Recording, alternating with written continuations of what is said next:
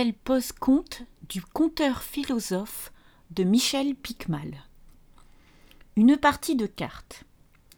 Notre maître Sophios portait à chacun une attention particulière. Nous sentions qu'il ne se contentait pas d'enseigner, mais qu'il nous écoutait, nous comprenait et nous respectait. Un de mes camarades boitait. Jamais il n'en avait parlé à Sophios, mais celui-ci sentait bien que ce handicap le rongeait. Le jeune homme le vivait comme une terrible calamité qui l'empêcherait à tout jamais d'être heureux. Aussi, un jour, Sophios l'invita à faire une partie de cartes.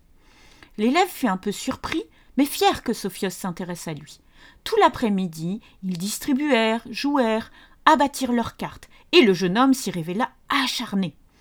À la fin du jour, alors que le jeune homme venait de gagner une partie avec un jeu pourtant médiocre, Sophios lui parla ainsi. Vois-tu, le sort nous distribue à la naissance un certain nombre de cartes. Ensuite, c'est à nous de jouer. On peut réussir une belle partie avec des cartes pas fameuses, comme faire une partie médiocre avec tous les atouts dans son jeu. C'est pour cela que la vie vaut d'être vécue, peut-être même plus encore quand, quand on a entre les mains un jeu qui nous appartient de faire briller. On prétend que le jeune homme comprit le sens de cette allégorie. Et vous, qu'en pensez-vous? Qu'est-ce qui fait le sens de la vie? Est-ce qu'on doit juger les autres sur leur physique ou sur leurs atouts? Ou au contraire, est-ce qu'on doit essayer de se dépasser? Des petites questions pour finir notre pause-compte.